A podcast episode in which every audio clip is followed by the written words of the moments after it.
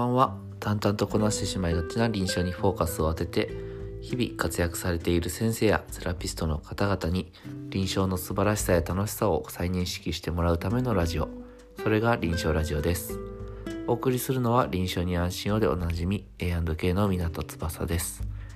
毎回臨床での考え方や捉え方業界動向など臨床に役立つ情報を10分ほどお届けしています。通勤中や作業中などに聞き流してもらえると嬉しいです。今回のテーマは患者さんにこんなことを言われたらということでやっていこうと思いますが、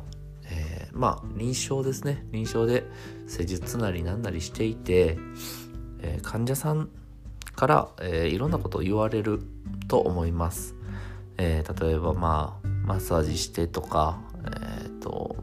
なんですかね。えー、普段のいわゆる日常会話のようなものから、えー、これってどうなってるのという専門的な質問に至るまで、えー、いろんな会話があるんですがその会話をどう返しているのか、えー、どういうふうに返すのかというのが一つその先生が患者さんに好かれるかどうかのポイントだったりもします。で、この質問に対してどういう答えをするかなんですが、まあ、一つ一つこの質問に対してこの答え、この質問に対してこの答えというマニュアルがあるわけでもないので、えっ、ー、と、まあ本当に個性が出るところなんですが、この答え、えー、何が一番反映されるかっていうと、その先生の個人の価値観が最も反映されるところで、結局のところ楽しく喋りたいと思っているのか、えー、なんかめんどくさいなと思われている、えー、思っているのかの、えー、2パターンとかですね。で、患者さんと楽しく喋りたいと思っている時って、えー、声のトーンが1つ2つ上がるんですよね。えー、例えばまあ、学生の時に、えー、好きな子がいて、その好きな子が近くにいると思うと、ちょっと、えっ、ー、とまあ、声のトーンがワントーン上がるみたいな、えー、そんな感じの、えー、似たようなもので患者さんに対しても、あ、この人いい人だなとか、この人といる時は楽だなと思ってる人には、えー、結構、えトーンが上がってしっかり喋って、え返事も、えリアクションもね、あの、ちゃんとできるもんなんですけど、どうしても、えこの人ちょっと苦手だなとか、えこの人が来たということは、えここから施術する1時間なり30分なり、えー、10分なりは、えー、ちょっと頑張らないととか、まあ構えてしまうんですよね。で、気を使ってしまうんですよ。で、その患者さんに。えー、患者さん自身は別に気を使ってほしいとかじゃなくて、えー、体を何とかしてほしいと思っているだけなので、えー、なんなんやろうって、うん、向こう側からしたらなってるんですが、先生側が気負いすぎて、えー、まあ変に愛想笑いしてしまったり、うん、それとか、まあ、単純に本当にその患者さん自体に興味が持てないというのが、まあ先生によってはあるわけですよ。まあ患者さんとの相性ですよね。その相性が悪い人に対してどういった対処をとっているか。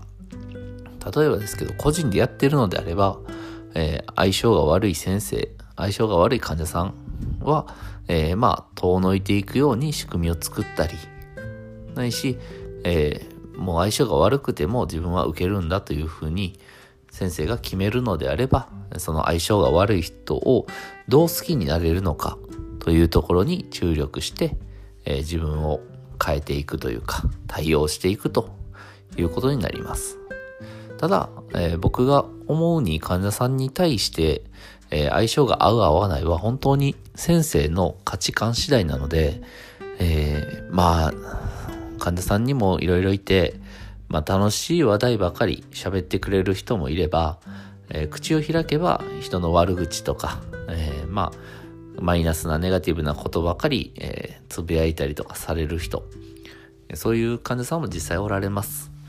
で、その人に対して、えー、どういう対処を取るか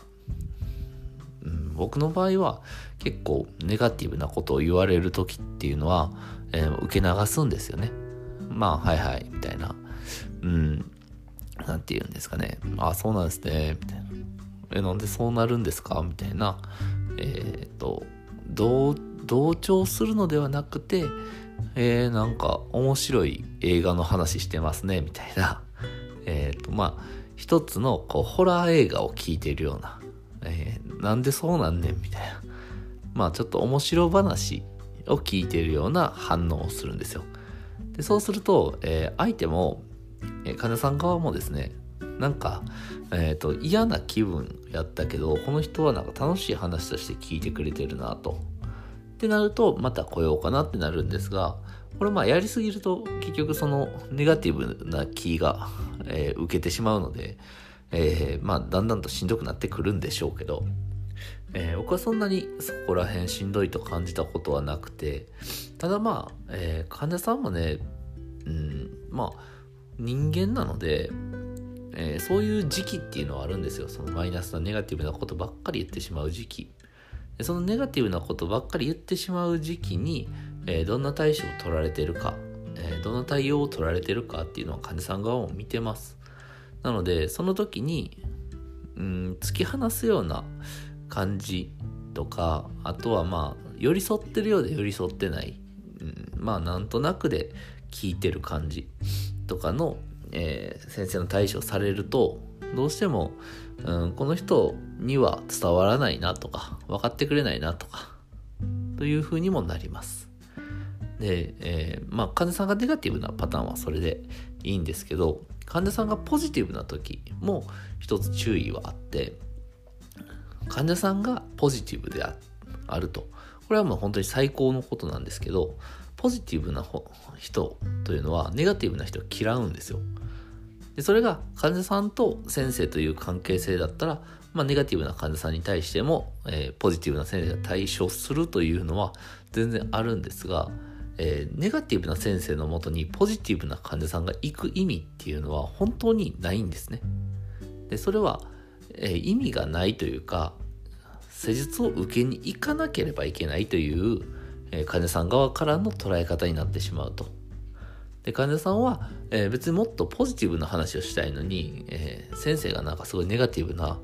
なんか面白くもないようなことを言うんですよっていう話はまあやっぱり聞きますし、えー、この先生はこういうそういうタイプだなっていうのもやっぱり喋ってるとよくわかります。僕はどっちかというと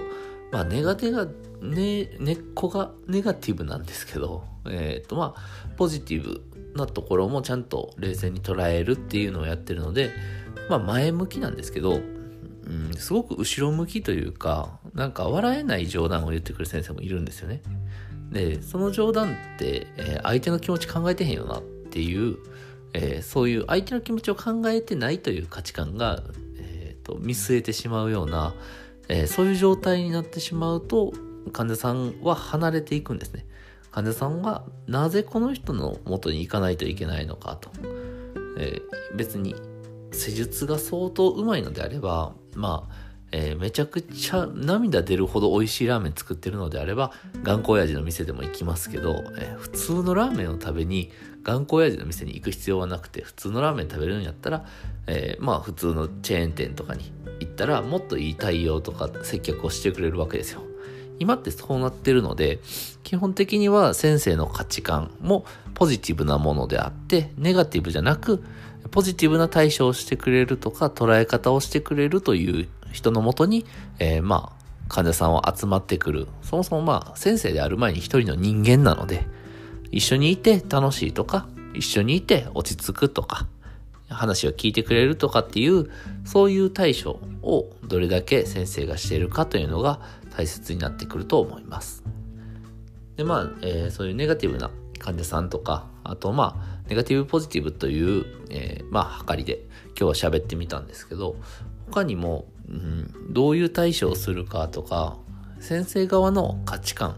を常に考え続けておいた方が、患者さんからしたら、えー、この先生はどんどん変わっていくというか、進んでいくというものが見れて、えー、どんどん気になって、えー、まあ興味が湧いてくるんですよ患者さんも。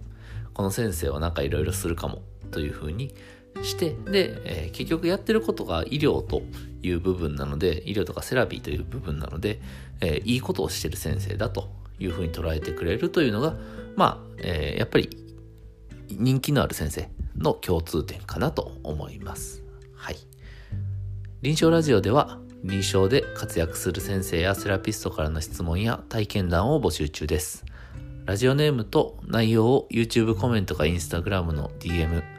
または Twitter の DM からお待ちしております。採用された方には心からの感謝と何かしらを検討中です。それでは明日も一日臨床を楽しみましょう。臨床に安心をでおなじみの A&K の港翼でした。